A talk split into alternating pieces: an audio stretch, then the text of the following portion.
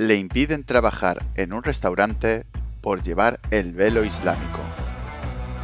Un piloto de la DGT, drogado, estrella un helicóptero. El ciberataque del Hospital Clinic que cancela 3.000 visitas. Todo esto y más a continuación. Empezamos. Caja de tonterías número 49. Hola Mastín, ¿qué tal? ¿Cómo estás? Va bien, Plastra, ¿tú qué tal? Bien, eh, tengo unas noticias raras y curiosas como siempre. ¿Te apetece que llenemos una caja de tonterías? Dale. Pues mira, vamos a empezar. La primera noticia dice así. Le impiden trabajar en un restaurante de Gasteiz por llevar el velo islámico.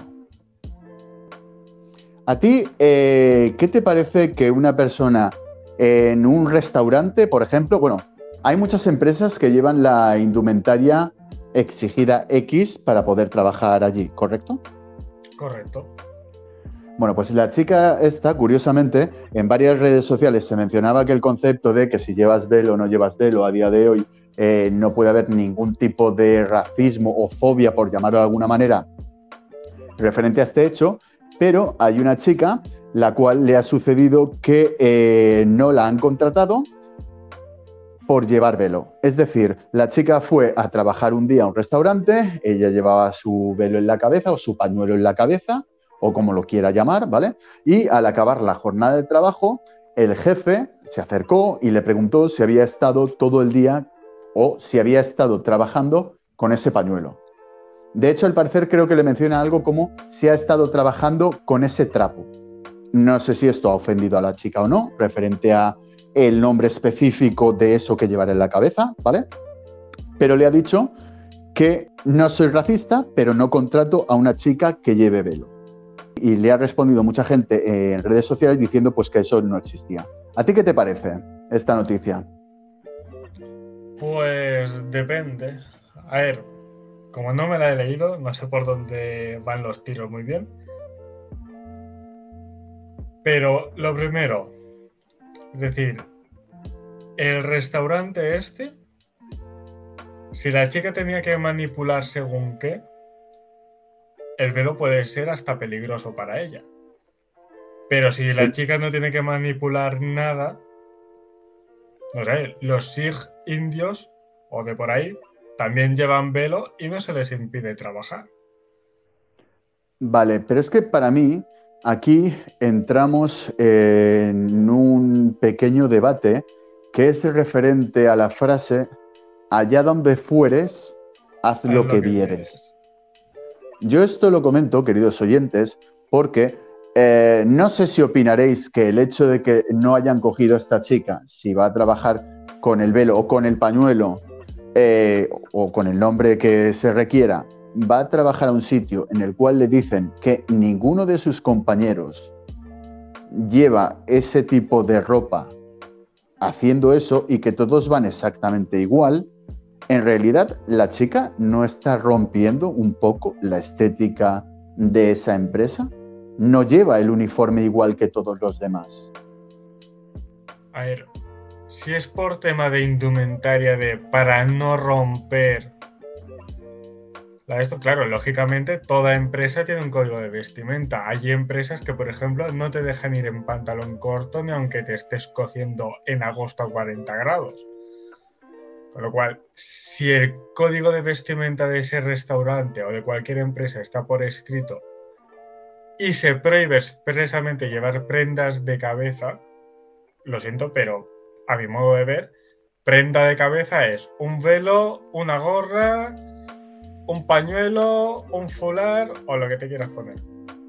Algo que esté encima de tu cabeza. Y si tú la cabeza, todo el mundo la lleva descubierta porque es el uniforme con su camisa larga verde y su pantalón corto azul, pues también me parece lógico que si alguien cogiera y se remangara la camisa, el propietario, dueño o jefe le, le llamara la atención, ¿no? Le dijera, oye, perdona, eh, ¿por qué llevas la camisa remangada? No, es que tengo mucho calor, Vale, pero es que aquí se lleva la camisa eh, estirada. como la llevan todos tus compañeros. Entonces, la cuestión es poner en tesitura si el dueño es racista o tiene algún tipo de fobia o odia a X personas, yo creo que una nos falta algo de información, pero en base a lo que comenta la chica, ella lo único que está indicando es eso, es que el dueño es algo, algo incoherente. Es decir, si ninguno de sus compañeros, o en este caso al ser velo islámico que lo llevan las mujeres, hay más mujeres y ninguna lleva velo o prenda de cabeza, mm, las normas son las normas. Es decir, si la uniformidad es la uniformidad, no hay punto pelota. Pero claro, también falta muchísima información de si realmente esa persona es islamófoba o no es islamófoba. Pero las normas son las normas y hay que cumplirlas. En realidad, queridos oyentes, eh, en el link de la noticia, obviamente tenéis el vídeo de esta chica de TikTok, el cual explica básicamente esta experiencia. No da muchísimos más datos referente a si el dueño era A, B o C. Lo único es que comenta que le ha pasado esto y que al parecer lo ve terrible. A dónde voy es, queridos oyentes, si el día de mañana vosotros viajáis a un país el cual el límite de velocidad en la carretera es 80, por mucho que vengáis de un sitio que se puede ir más rápido, ¿no se supone que deberíais habituaros, adecuaros y acatar las normas y las leyes que haya en ese país? Correcto. Lo digo por el concepto de no es que eres racista, no es que eres tal, no es que eres cual, que a lo mejor el dueño lo es o no. Esto no lo sabemos. Pero los datos de la noticia y los datos que indica la chica en el vídeo son básicamente esos. Entonces yo discrepo con estas cosas porque hablan del concepto de eh, libertad o no, pero claro, dentro de un trabajo hay unas normas. Si tú eres, por ejemplo, soldador y llevas un montón de pendientes, a lo mejor el dueño te dice, oye, sea chico, chica, da igual, el dueño te dice, oye, perdona, esto no es lo adecuado. Es que me han echado porque no le gustaban mis pintas. Bueno, a lo mejor porque algo de lo que llevabas era discordante con lo que es el resto de los compañeros o era peligroso. Correcto. De hecho, yo conozco gente que trabaja en obras y que por tener piercings por el cuerpo, por si tenían un accidente, no les permitieron trabajar por una cuestión de su propia seguridad e integridad física. Y esas personas, esos chicos, esas chicas, podrían haber hecho un vídeo explicando en TikTok, pues mirar, hoy me he ido a la obra y como llevo un piercing en la nariz, el dueño me ha dicho que o me quito el piercing o que así no puedo trabajar. Es que el dueño es un lo que sea fóbico, pendiente fóbico. Y no tendría ningún sentido, ¿correcto? Correcto. Bueno, pues vamos a dejar a esta maravillosa chica con el velo o no. Y vamos a pasar al siguiente tema, que este es más divertido todavía. Detienen al piloto del helicóptero accidentado de la DGT tras dar positivo en cocaína y anfetaminas. O sea que el piloto del helicóptero que controla que los conductores no la liemos, la ha liado parda. Creo que iba más de fiesta que muchos que había en la carretera. Muy probablemente. ¿Qué opinas de esta noticia? Que, disculpar, queridos oyentes, es que, eh, es que parece un chiste. Si me dices que lo has leído en el Mundo Today, me lo trago. Pero como ahí está el link y está la prueba, no hay tu tía. Así que, nada, mm, se le acabó la fiesta al piloto porque seguramente no le dejen volver a pilotar ningún aparato que se mueva ni por el aire, igual ni por tierra. Mira, eh, eso me ha parecido muy interesante. ¿Qué tipo de sanción crees que se le debería de poner a esta persona? Para empezar, inhabilitación de por vida. Es decir, pilotar una aeronave hasta el tope de que se había pegado una buena fiesta antes de subirse a los mandos, teniendo en cuenta el daño que puede hacer con un helicóptero y además siendo agente de la autoridad, para empezar, de patitas en la calle. Y luego, en función de lo que dicen las leyes sobre aeronáutica, pues a prisión seguramente. parte de la noticia dice así. El suceso tuvo lugar pasadas las 11 horas del domingo, cuando la aeronave de la DGT cayó a la altura del kilómetro 2 de la carretera. A bordo de la aeronave viajaban el piloto, el que iba de fiesta, y un funcionario de tráfico. Quienes resultaron heridos leves tras el aterrizaje de emergencia. No puedo aterrizar de forma segura, pero puedo intentar un aterrizaje forzoso. Mastín, ¿tú no crees que el copiloto o el funcionario de tráfico que acompañaba al piloto, ¿no crees que debió de notar algo en el piloto? O sea, pero nada más verle me refiero. De hola, esos ojos enormes, las pupilas hiperdilatadas con la cocaína. Mm, lo tendría que haber visto, digo yo, vamos. Digo porque además de coca, si iba de anfetas a saber lo que podría estar diciendo el tío del helicóptero, ¿no? Y el otro no pensaría, yo con este no me subo. O la siguiente pregunta que tendríamos que hacer y que seguramente nos echará la bronca por el comentario que voy a hacer es, ¿y si el otro también iba de fiesta? O iba en otro nivel superior al piloto del helicóptero, por eso, claro, no se enteraba de nada. Pero eso obviamente es presuntamente, de eso no tenemos ningún tipo de datos. Pero ya te digo yo que lo más curioso que me ha parecido en la noticia es eso. No que el piloto se hubiera pegado una fiesta enorme y se hubiera estrellado, que es lo lógico, sino que el que iba con él no viera en el estado en el que estaba el piloto del helicóptero, ¿sabes? No sé, es como, mm, no lo entiendo, tendría que ir peor que él, como bien decíamos o si hubiese ido bien, actuar con responsabilidad y por lo menos decir, oye, hoy no volamos. Que es lo que incluso se llega a hacer en la aviación civil. Tú puedes ver perfectamente a un compañero que no está en condiciones y directamente llamar a un piloto de reserva. Es que en realidad se supone que es lo lógico. Como bien mencionamos, es un helicóptero, es mucho más pequeño que un avión, pero de todas maneras, un accidente de gravedad estrellándose contra un... puede haber muchas víctimas. Correcto. Por culpa de una fiesta. De una fiesta, exacto. Por suerte o por desgracia le han pillado, pero es que si no, podríamos eh, llegar a pensar que, no sé, que ha sido un ciberataque al, al helicóptero, ¿sabes? Y se ha caído solo. Se pueden piratear aeronaves. Por eso mismo lo decía. De hecho, mira, hablando del ciberataque, ¿no te has enterado de el ciberataque que sufre el Hospital Clínic de Barcelona? Procede del extranjero y obliga a anular 3.000 visitas. Bueno, por desgracia, eh, como soy, como ya sabes, informático, eh, creo que los ciberataques a los hospitales empiezan a ser algo preocupante. Porque creo recordar que hace escasos tres meses más o menos ya hubo otro y de hecho en Alemania se confirmó la primera muerte por, por un ciberataque, hecho. Es que ya no es cuestión, como bien dices tú, de un ciberataque, sino es justamente lo que acabamos de comentar ahora. Si se puede llegar a hackear una aeronave, se puede obviamente hackear una máquina de, estas de respiración asistida o algo así, ¿sabes? Y empezar a anular maquinitas o apagar la electricidad, es decir, que haya caídas de electricidad y empieza a ser eh, no solamente por el tema de los datos, en el caso de este ciberataque, sino en realidad de todos los pacientes que están ahí, de todas las cosas que se estén realizando a la vez, ¿no? Operaciones y cosas de estas. Exacto. Es decir, con un ciberataque, como ahora está todo de moda tenerlo interconectado a la red, como informático, como opinión profesional, hay cosas que jamás se deberían de tener conectadas a la red informática, es decir, tendrían que ser completamente independientes. Como por ejemplo? Máquinas de diálisis, rayos X.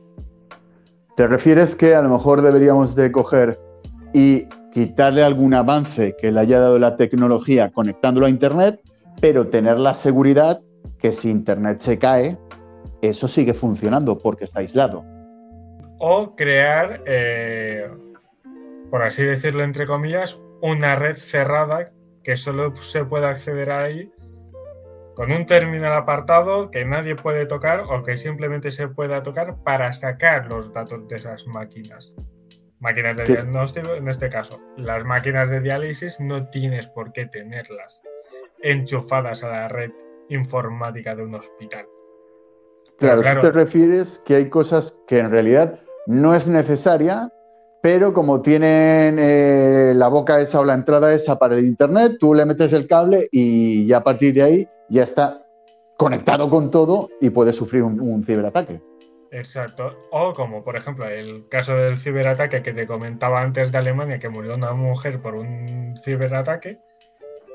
El ciberataque lo que provocó fue que se encriptara toda la información de los pacientes esa información quedó inaccesible para el personal del hospital y como no había copias de respaldo, pues a la pobre mujer no le pudieron dar la medicación que realmente necesitaba y murió.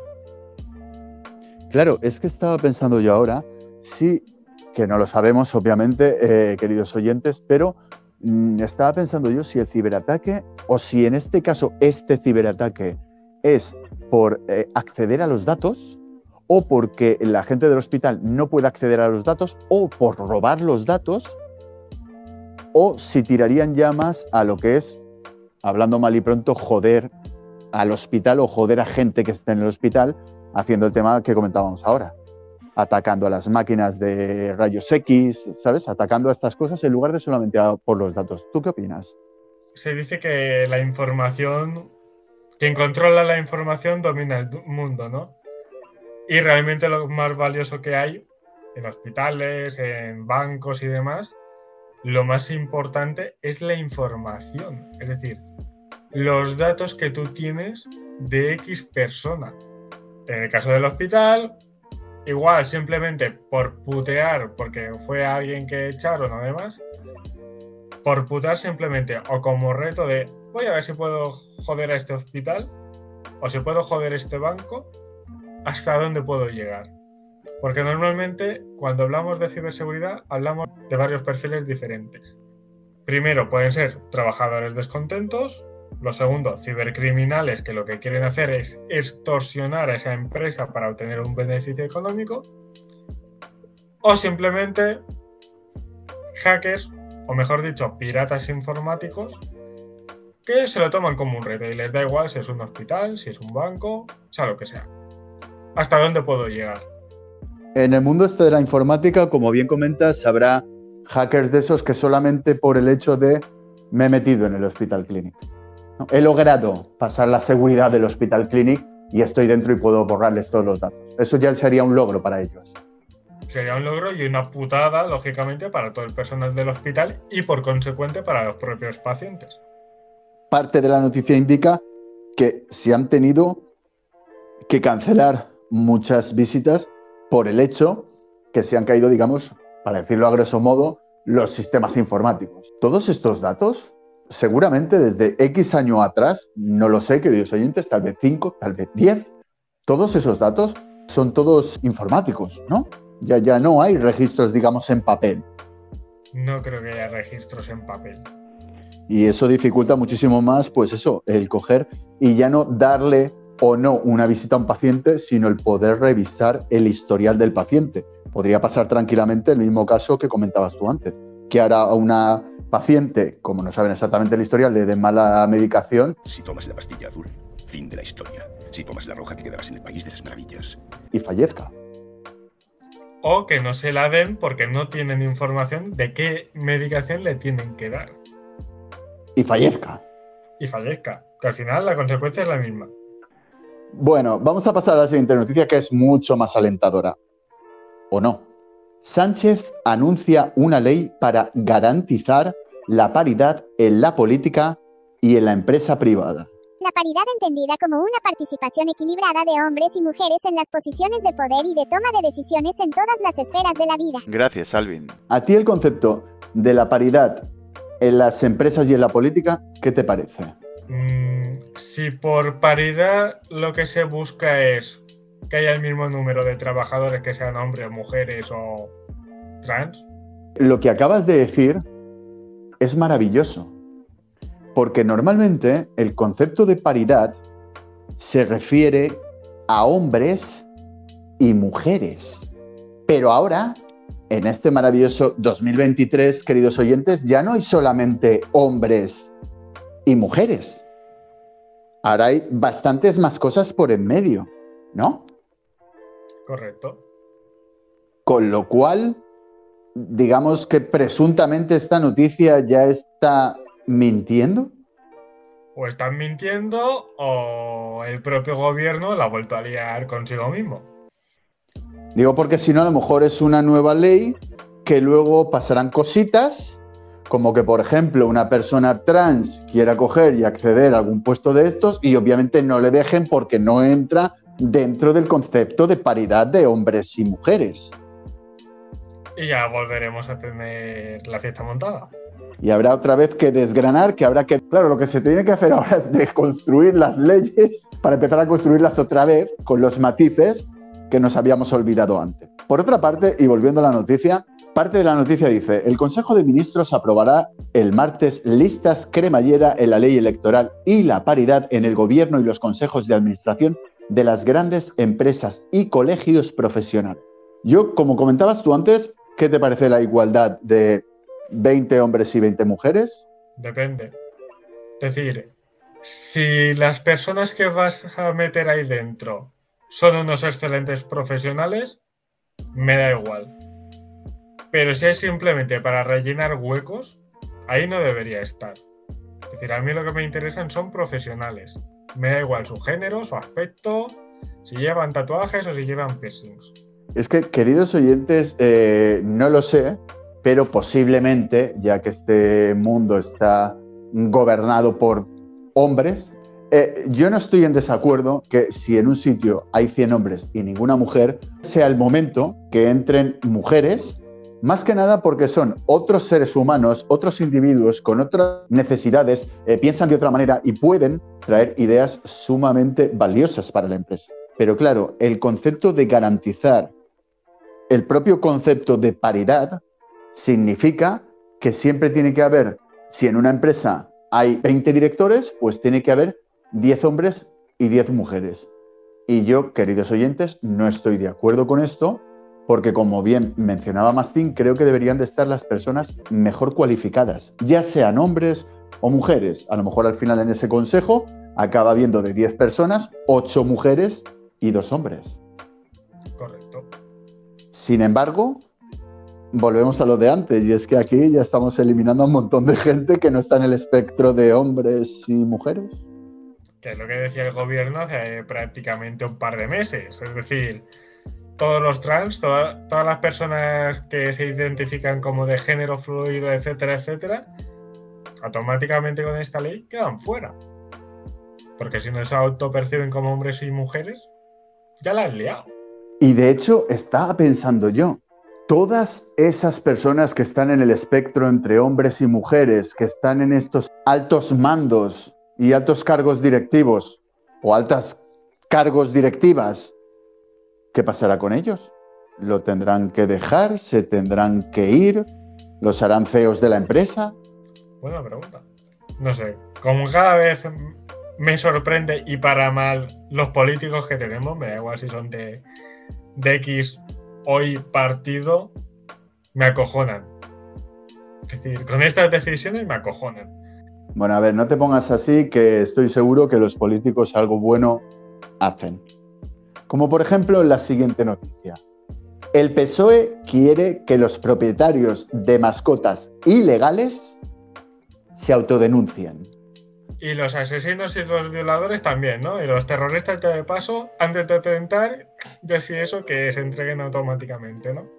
De hecho, yo creo que deberían crear una ley para que toda la gente mala se autodenuncie y en fila día uno, ¿sabes? Se vayan entregando en la policía y vayan diciendo, yo he hecho no sé qué, vale, pues tú tanto, tú pasa para allá. Tú. Vaya idea que tienen. Es que eso es sin sentido. Parte de la noticia dice así. La enmienda también dice que cualquier persona poseedora de este tipo de animales tendrá la obligación de comunicar a las autoridades competentes la tenencia de estos animales en el plazo de seis meses a partir de la entrada en vigor de la presente ley. Y añade, las autoridades competentes adoptarán las medidas necesarias para su intervención y puesta a disposición a centros de protección de animales silvestres, zoológicos o entidades de protección animal. Supongo que a partir del lunes, queridos oyentes, que habéis escuchado todos este podcast, eh, veréis filas de a uno, de un montón de gente, obviamente con sus mascotas, alguno con un tigre, otro con un puma, otro con un unicornio. a saber que estarán en la cola de la policía para entregarse. Es que es surrealista. Plastrap. Lo mires por donde lo mires, que luego, con todos esos animales exóticos o que no se permite su tenencia, primero, las protectoras que estén especializadas, si hay alguna por la zona, ¿tienen sitio para tanto bicho?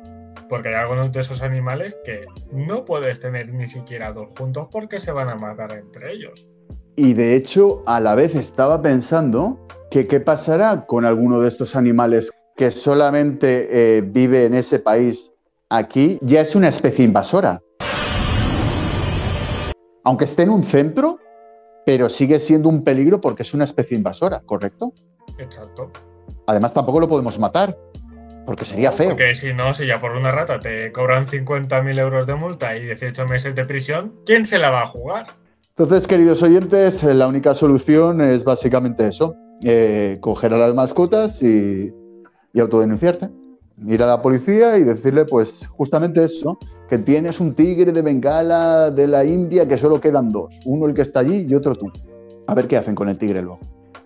Y ahora pasamos a una noticia muchísimo más interesante y tal vez más loca. Nueva moda vegana. Pasean lechugas en vez de perros.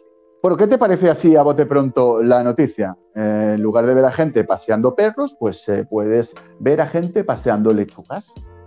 Bueno, yo por lo menos a mi perro o a ninguno de mis perros me los comería y me hacen compañía, pero si los veganos dicen que no comen animales porque le dan conciencia, etcétera, etcétera, ¿qué pasará cuando le cojan cariño a la lechuga? Posiblemente se la comerán.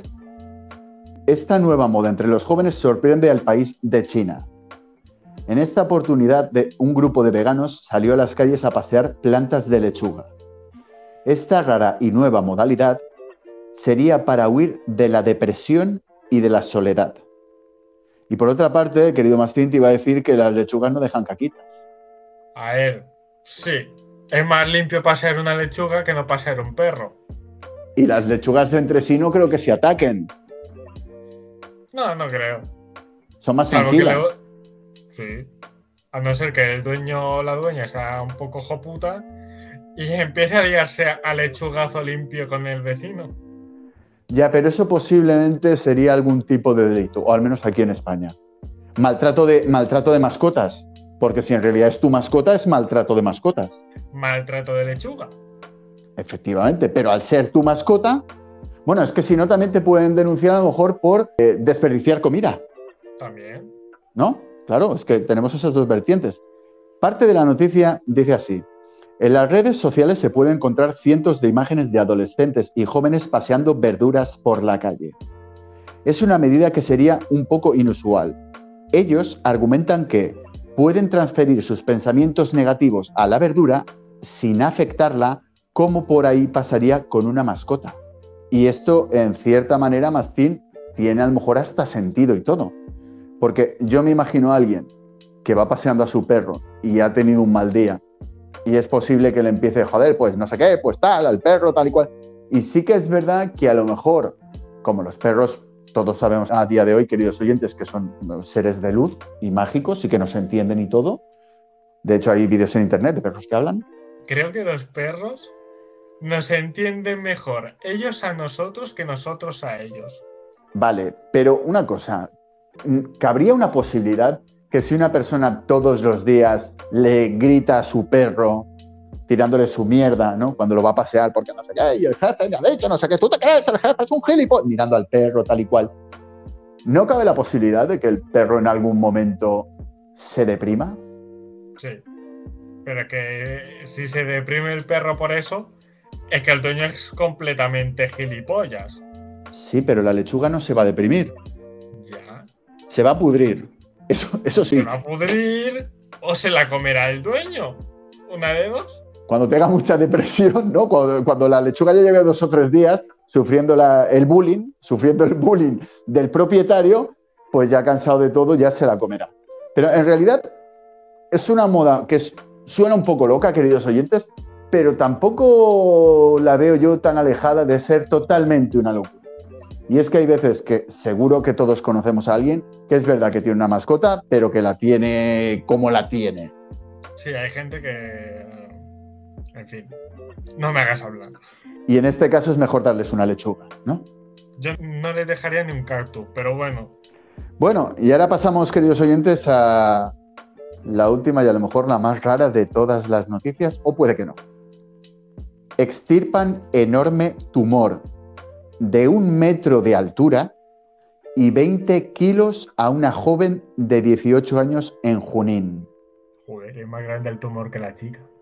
Yo, eh, Mastín, lo que no entiendo es, es eso. O sea, si es que es, es casi más grande el tumor, es como estirar el brazo y apoyarte en algo. ¿Sabes? Como llevar siempre un reposabrazos. Totalmente, es decir, es como un siamés, casi casi. Parte de la noticia, queridos oyentes, dice así. Médicos especialistas de la región de Junín le extirparon de urgencia, hombre, al menos suerte que fue de urgencia, ¿no? Que- Porque si encima... Un tumor ¿Qué esperaban un metro y extirpar de urgencia. Chicos, si no lo ves venir, tenemos un problema.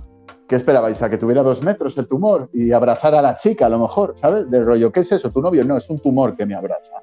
Médicos especialistas de la región de Junín le extirparon de urgencia a Andrea Álvarez, de 18 años, natural de la selva central del país, un tumor de 20 kilos de peso y un metro de altura, alojado en la zona abdominal del cuerpo. Lo curioso de todo es que, eh, indica la noticia, su familia pensó que lo abultado de su barriga era por sobrepeso. Hostia. Pero sobrepeso con 20 kilos y un metro de altura, o sea, mm, que, que le, le daba un abrazo entonces, el- básicamente el, el tumor, porque si no, no lo entiendo. Algo no cuadra. Realmente es una noticia que no acabo de entender. Bueno, queridos oyentes, a lo mejor sí que la entiendo porque no tengo aquí ahora mismo la noticia, Mastín, pero sí es verdad que se ha sabido de mujeres que no sabían que estaban embarazadas y un día se han ido al baño y han tenido un niño. A ver, el embarazo tiene síntomas lógicos, digo yo que con la información que hay ahora y demás, te deberías medio dar cuenta de algo. Creo. Pues ya te digo, querido Mastín y queridos oyentes, que eh, buscaremos, la- buscaremos alguna de estas noticias y ya lo meteré en, en la descripción, pero esto ha pasado, con lo cual, pues a día de hoy ya no me No, sorprende. Con las locuras que se oyen hoy en día, ya raro no hay prácticamente nada. Lo único que estaba pensando, Mastín, es, ¿el tumor este se considerará una mascota en peligro de extinción y la chica tendrá que autodenunciarse y entregar a la mascota? Bueno, ahora me has recordado a, a cierto personaje de desafío total o... Vamos, que era un tío unido a un... ¿Qué es lo que quiere, señor? Algo. Sí, Cuato, queridos oyentes, nuestro querido Cuato. M'agrada molt el caldo. Quan es prendre un dic, escolti, em vol portar un caldo? un cierto parecido a Jordi Puyol y sobre todo en aquellos momentos. Genial. Bueno, eh, Mastín, pues espero que te hayan parecido al menos locas y curiosas estas noticias que hemos comentado para esta nueva caja de tonterías. Locas y curiosas, te puedo asegurar que sí. Y a todos vosotros, queridos oyentes, espero que os haya gustado este podcast. Si os ha gustado, pulgar arriba, compartirlo y suscribiros, que ya somos un par más que la semana pasada, pero estaría bien ser alguno más la semana que viene. Podéis escuchar a Plastrap en Evox, en Anchor, en YouTube, en Spotify, en Google Podcast y en alguno más. Hasta la próxima.